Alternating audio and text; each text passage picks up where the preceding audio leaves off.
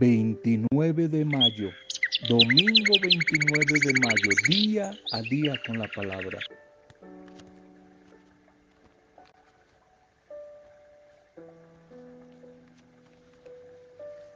Las puertas de la oportunidad, de la felicidad verdadera, tienen siempre estas inscripciones empuja, jala y entra.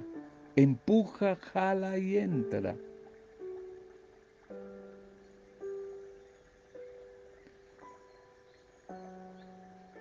El alma del perezoso desea y nada alcanza, mas el alma de los diligentes será prosperada. Proverbios 13, 4.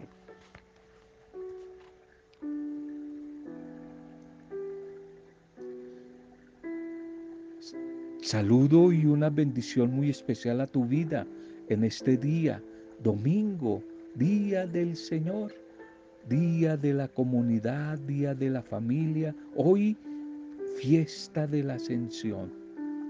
La fiesta de la ascensión. Jesús que asciende al cielo, a la casa del Padre. Y hoy también en nuestro país, día de elecciones electorales. Ojalá que asumemos nuestro compromiso de poder, poder elegir a través del voto. Un voto en conciencia, ojalá un voto nosotros los creyentes desde la oración, un voto en la sabiduría, no buscando intereses, intereses propios, egoístas. Bien, saludo para todos ustedes, a las familias, nuestra intercesión por las familias, por las dificultades que pueda haber allí en casa. Saludo a las pequeñas comunidades, los diferentes grupos, a todos los que de una u otra manera reciben este audio. Le llega la buena noticia del amor del Señor, la buena noticia de la esperanza a través del mensaje de la oración de este audio. Bendiciones, ánimo y esperanza para todos los que están viviendo días, situaciones difíciles. Ánimo que en Jesús resucitado tiempos mejores van a llegar. Ánimo. Saludo también y bendición a todos los que hoy están de cumpleaños, a todos los que hoy están celebrando, están celebrando la vida a través de alguna fecha especial. Saludo para ustedes, nuestra oración para sus vidas y nuestro deseo de que hoy junto a las familias, ojalá, y a los amigos, disfruten, celebren, agradezcan, agradezcan la vida. Feliz y bendecido día para todos. Una bendición, una bendición de partida, una bendición de despedida, la despedida en bendición. Evangelio de Lucas 24, 51. Y mientras Jesús bendecía a sus discípulos, se separó de ellos y fue llevado al cielo. Un creyente que sufría de un cáncer terminal, que ya estaba casi a punto de morir, se encontraba allí en su casa, en su habitación, cuando su familia se reunió alrededor de él y este hombre, padre, esposo y abuelo, habló a su esposa, habló a sus hijos, habló a sus nietos, a cada uno de ellos. Y a cada uno le dio como una tierna y amorosa bendición. Hasta sus advertencias fueron dichas con amabilidad, con fe, con esperanza, con bondad. Y este hombre les recordó a todos como lo más importante, mantener al Señor, mantener al Señor Dios, mantener al Señor Dios siempre, siempre en sus vidas. Les recomendó que no se alejaran del Señor Dios. Les recomendó que lo tuvieran a Él presente, presente como el centro de sus vidas.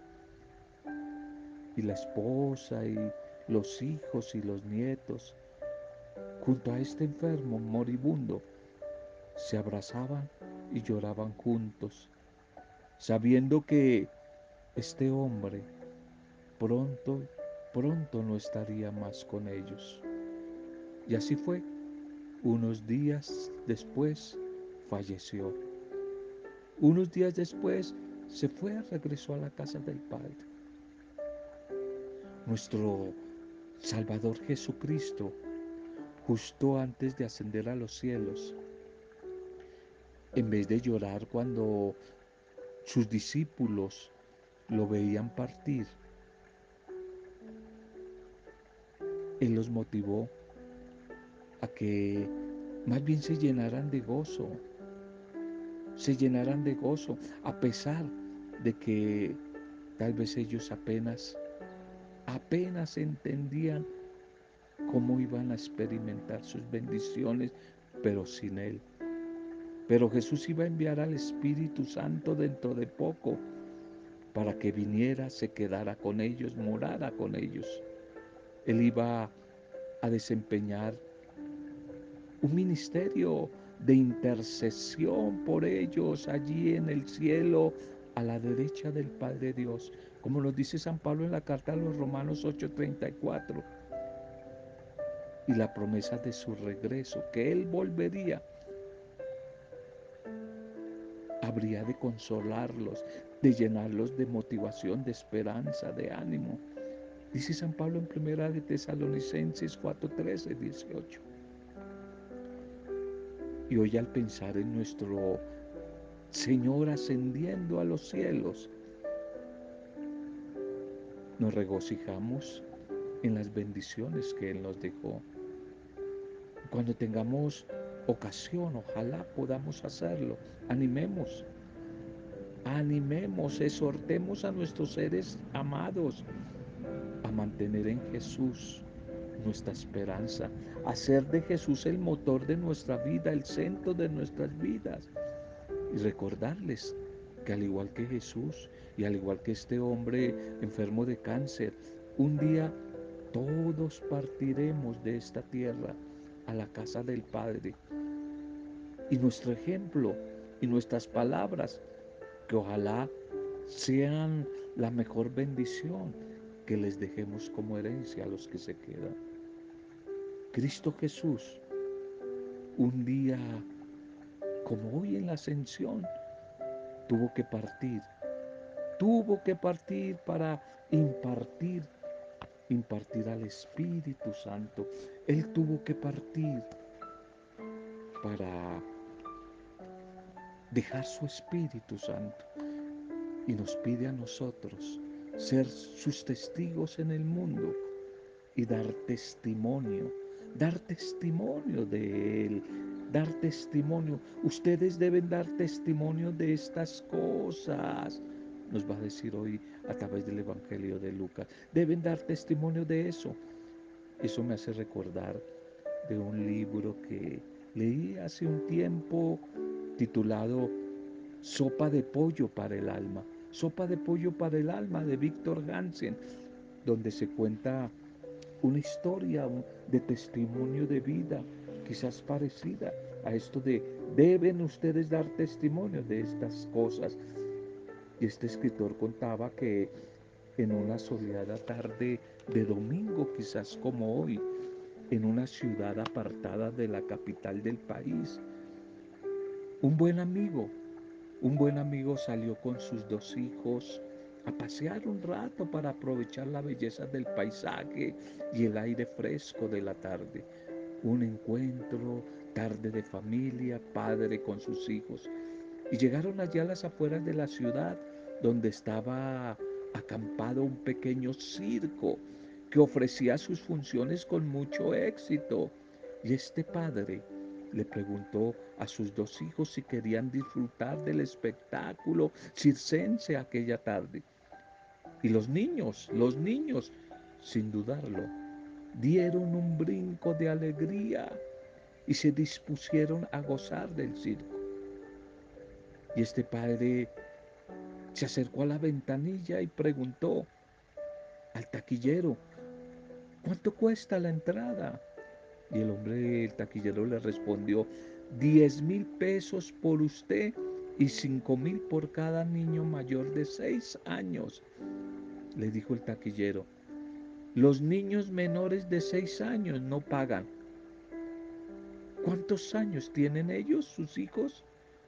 Y el hombre respondió, el abogado tiene tres y el médico siete. Así que creo que son quince mil pesos, dijo el padre, el hombre. Mire, señor, dijo el hombre de la ventanilla allí de la taquilla. Usted hoy como que se le apareció la Virgen, se ganó la lotería o algo parecido. Usted pudo haberse ahorrado cinco mil pesos. Me pudo haber dicho que el mayor tenía seis años y yo no me hubiera dado cuenta, yo no hubiera notado la diferencia. Sí, puede ser verdad, replicó el padre, pero los niños, los niños sí lo hubieran notado. Los niños si se hubieran dado cuenta, lo hubieran notado.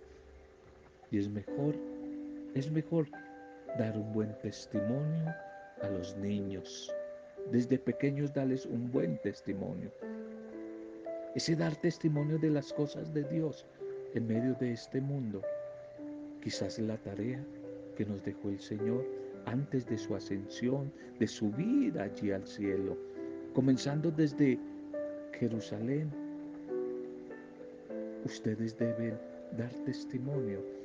Y si lo hacen, yo enviaré sobre ustedes lo que mi Padre prometió. Pero ustedes quédense aquí, quédense aquí en Jerusalén hasta que reciban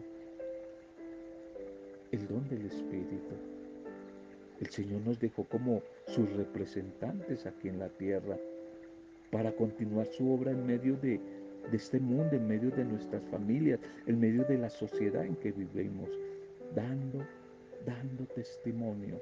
Pidámosle a Él que en estos momentos claves, como los que vive nuestro país hoy, en estas elecciones electorales, seamos capaces de responder como Él lo espera. Porque aunque algunos no lo crean, la diferencia, la diferencia sí se nota. Bien, vamos a la liturgia para este día. Entonces la fiesta, la fiesta de la ascensión del Señor hoy.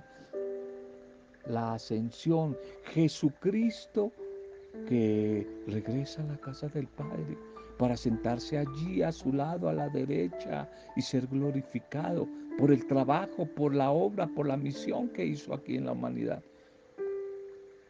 Y esta solemnidad de hoy, la ascensión, la celebramos también en el marco de la Jornada Mundial de las Comunicaciones Sociales. Por eso también hoy pedimos al Señor que conceda el espíritu de sabiduría y de verdad a todos los que trabajan y realizan esa noble labor de mantener comunicada a la humanidad. Hoy la liturgia nos anima a continuar el trabajo misionero que el Señor dejó a sus discípulos. Por eso en la primera lectura de los Hechos de los Apóstoles se enfatiza en que todo bautizado es la prueba de lo que ha realizado Jesús el resucitado. Por tanto, estamos llamados a contemplar la gloria de Dios y manifestarla al mundo con un testimonio coherente, como decíamos en, en este mensaje anterior. Y así, en la carta a los Efesios, Pablo nos insiste en que la comunidad, la iglesia, es el cuerpo de Cristo y por eso su ascensión es el comienzo de una nueva forma, una nueva forma de estar en este mundo y de esta manera construir, trabajar por una nueva humanidad. Y por su parte el Evangelio de Lucas nos lleva a contemplar que Jesús al confiar a todos los suyos, a su iglesia, el anuncio de la buena noticia de su muerte y de su resurrección, nos asegura que recibiremos la fuerza del Espíritu Santo que acompañará y guiará el desarrollo de nuestra misión. Por eso dispongámonos, Ojalá durante toda esta semana para compartir con nuestros hermanos tan preciado don, regalo del Señor con nuestro testimonio de vida. Vamos pues a la primera lectura. Titulemos el mensaje. Jesús subió al cielo y se sentó a la derecha de Dios. Primera lectura. Hechos 1, 11. A la vista de todos fue elevado al cielo. En mi primer libro, Teófilo, escribí de todo lo que Jesús hizo y enseñó desde el comienzo hasta el día en que fue llevado al cielo. Después de haber dado instrucciones a los apóstoles que había escogido, movido por el Espíritu Santo, se les presentó él mismo después de su pasión, dándoles numerosas pruebas de que estaba vivo, apareciéndoseles durante cuarenta días y hablándoles del reino de Dios. Una vez que comían juntos, les ordenó que no se alejaran de Jerusalén, sino que aguardaran que se cumpliera la promesa del Padre de la que han oído hablar, porque Juan bautizó con agua, pero ustedes serán bautizados con Espíritu Santo dentro de no muchos días. Y los que se habían reunido le preguntaron diciendo, Señor, ¿es ahora cuando vas a restaurar el reino a Israel? Y él les dijo, no les toca a ustedes conocer los tiempos o momentos que el Padre ha establecido con su propia autoridad. En cambio recibirán la fuerza del Espíritu Santo que va a venir sobre ustedes y serán mis testigos en Jerusalén, en toda Judea, en Samaria y hasta el confín de la tierra. Y dicho esto, a la vista de ellos fue elevado al cielo, hasta que una nube se lo quitó de la vista. Cuando miraban fijos al cielo, mientras él se iba marchando, se les presentaron dos hombres vestidos de blanco que les dijeron, Galileos, ¿qué hacen ustedes ahí plantados mirando al cielo? El mismo Jesús que ha sido tomado de entre ustedes y llevado al cielo, volverá como lo han visto marcharse al cielo. Amén.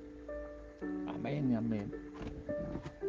Lucas, Lucas el evangelista, el médico que escribe el Evangelio, pero también escribe el libro de los Hechos de los Apóstoles. Estos dos libros eh,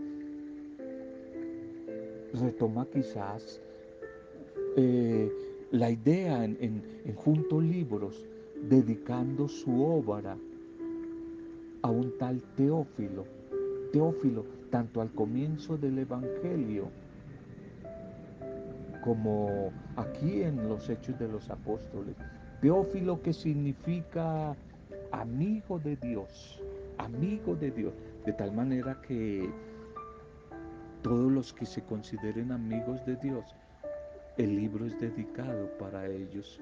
Si tú te consideras una mujer y un hombre, un teófilo, amigo de Dios, el libro es dedicado a ti. El libro es dedicado a ti. Un libro maravilloso, este de la, comunidad primitiva, la historia de estos primeros, primeros misioneros. Jesús que sube al cielo. Es que en la antigüedad se pensaba que el universo estaba como constituido por tres capas. El Hades o el abismo, o que más adelante lo van a llamar el infierno, está debajo de la tierra, es la primera capa, lo que está debajo de la tierra.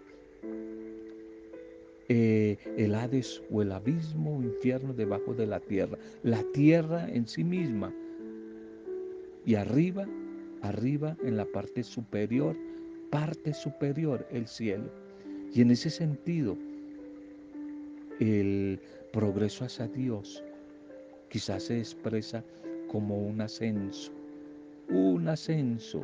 Si Dios está arriba, tenemos que ascender. El mundo de arriba es el que pertenece a Dios y se expresa como un ascenso. El mundo de arriba, el mundo de arriba es el proyecto de Jesús y le pertenece a Dios. Por eso los seres humanos, discípulos y discípulas, los santos, tienden hacia el mundo, hacia el mundo de arriba, hacia el mundo divino, como un reconocimiento de la obra de ese mismo Dios, Daniel nos habla de esto en el capítulo 7, ojalá que lo consultes. Y aparece aquí, es como una teofanía, ¿no? La nube, la nube que es símbolo de la presencia de Dios como ocurrió durante el éxodo de Israel. Si lo recuerdan allí en el capítulo 13, 22 del libro del éxodo, allí la teofanía del Sinaí con Moisés. Y en este libro de los Hechos Apostólicos, la ascensión está vinculada estrechamente a la Pascua y a Pentecostés. Es como un todo, como un trípode, Pascua, ascensión y Pentecostés. En sí como es como un, un solo hecho, es un todo. De una parte, es la continuación de los relatos de la resurrección, la fiesta de la ascensión. Todo el camino de Jesús es un constante subir, ascender, crecer, ascender de Galilea a Jerusalén geográficamente. Y va a culminar con una ascensión junto al Padre. Esto es importante para Lucas, por eso él quiere enfatizar que los discípulos ven a Jesús elevarse. Y esto nos recuerda sobre todo el rapto de Elías en el Antiguo Testamento, que fue llevado al cielo. Segunda de Reyes 2. Eliseo al presenciar la partida de su maestro Elías recibió una parte de su espíritu profético. Y Lucas, que suele presentar a Jesús como el nuevo Elías, quiere como insistir en que la visión de la ascensión al cielo es una participación en la misión de Jesús. Por eso la presencia de los personajes con vestidos resplandecientes. Ellos interpelan al grupo que mira al cielo y los exhorta a esperar el regreso del Señor. La segunda lectura para hoy es de la carta a los Efesios 1, 17, 23. Lo sentó a su derecha allí en el cielo.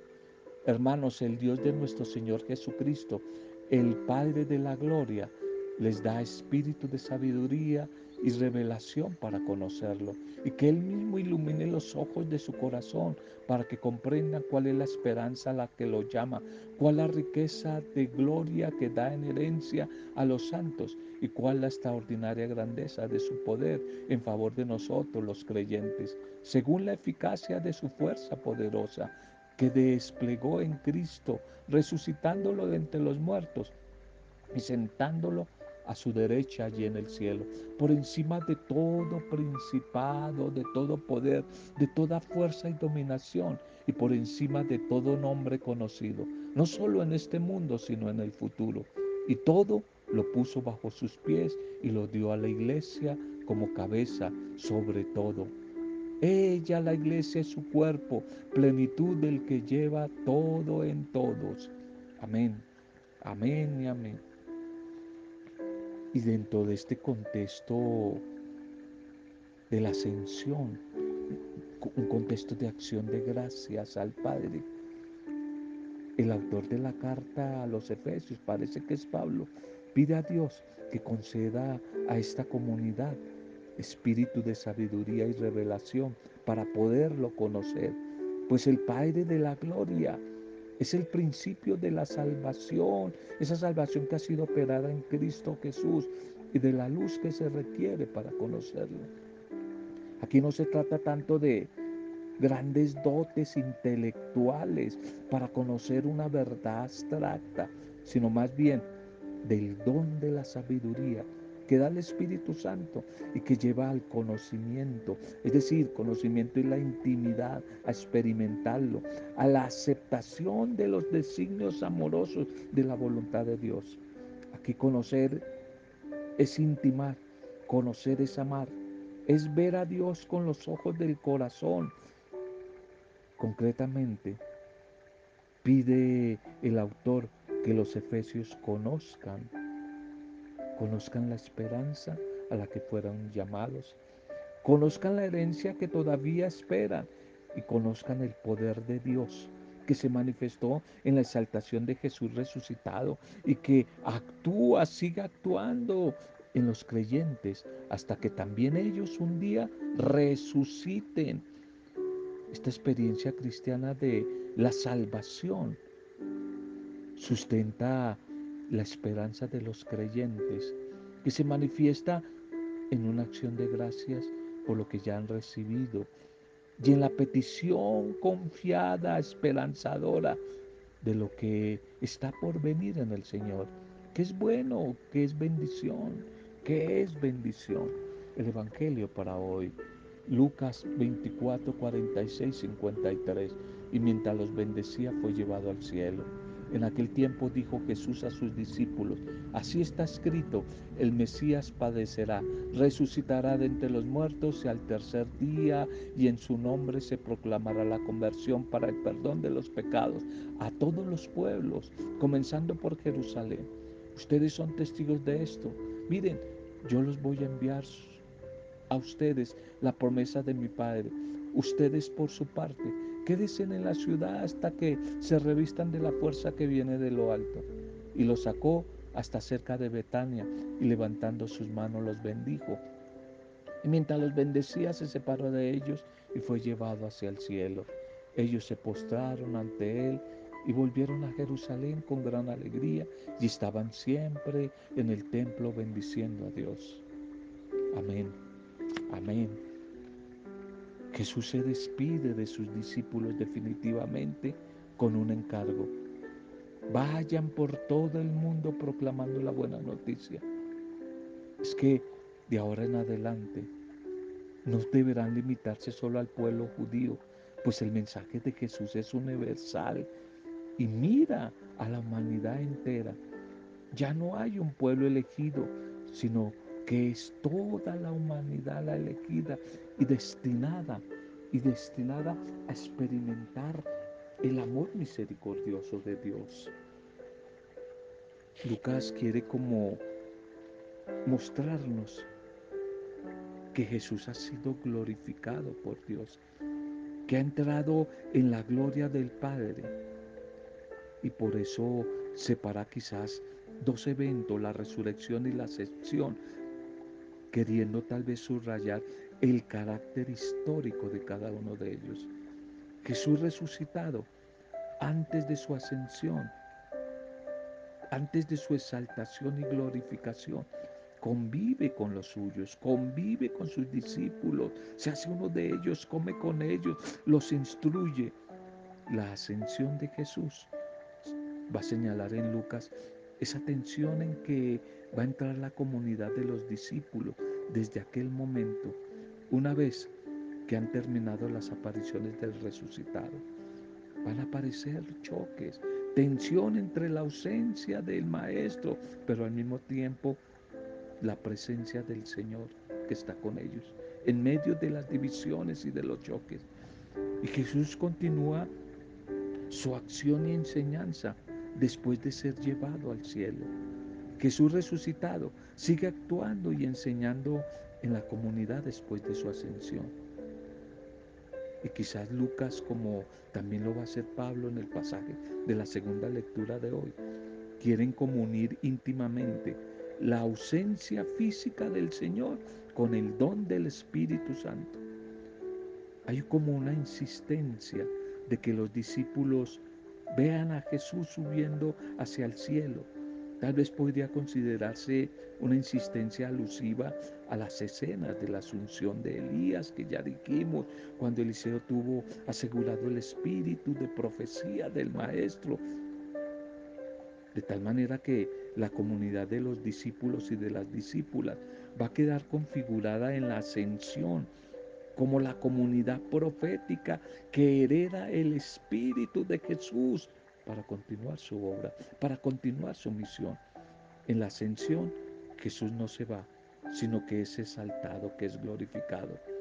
Y esa parucía no es el retorno de un Jesús ausente, sino la manifestación gloriosa de un Jesús que siempre ha estado presente en su comunidad con los suyos, y esto aparece claramente en las últimas palabras de Jesús en Mateo 28, 19.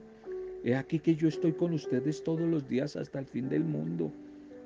La ascensión expresa el cambio en Jesús resucitado, una nueva manera de ser, gloriosa, glorificada, pero siempre histórica, pues Jesús glorificado sigue viviendo en medio de su comunidad. Y hoy esta narración de la ascensión para Lucas es la culminación del itinerario de Jesús. Pero al mismo tiempo como que el tránsito entre el tiempo de Jesús y el tiempo del Espíritu Santo, el tiempo de la iglesia inaugurada por el mismo Espíritu que Jesús tanto prometió para los suyos.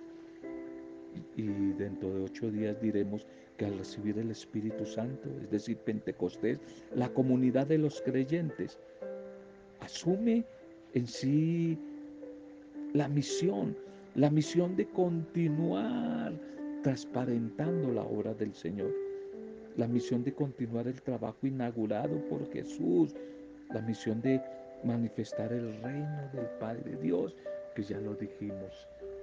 Es desde el amor, es desde el perdón y desde el servicio. Oremos. Démosle gracias al Señor por la palabra de este día, por todo lo que nos ha regalado. Señor, gracias. Gracias por tu palabra. Gracias por tu bendición, gracias por tu ascensión al cielo, porque nos has mostrado tu divinidad. Ayúdanos hoy a través de tu Espíritu a comprender los designios del Padre Dios para cada uno de nosotros. Queremos ser conscientes de tu presencia en nuestra vida y del sacrificio amoroso que realizaste por nosotros, Señor. Que ojalá, como testigos de tu misericordia, siempre ayudados por tu Espíritu, podamos animar, motivar a otros a que sigan el camino de la fe, para que juntos, en comunidad, en comunidad donde está la resurrección, la ascensión, la transfiguración y Pentecostés, que en comunidad podamos levantarnos y tender la vida divina a los que tú nos has llamado, que a través de la palabra de hoy seamos bendecidos todos, Señor, todas las familias, a través de tu palabra Pedimos bendición para Colombia, para el nuevo gobernante que va a ser elegido. Todo lo hacemos en el poder intercesor de tu Santo Espíritu para gloria, alabanza y adoración tuya, Padre Dios. En el nombre de Jesucristo el ascendido, Jesucristo nuestro Señor y Salvador, con acción de gracias, alabanza y adoración. En compañía del discipulado de María. Amén. Roberto Samudio de día a día con la palabra.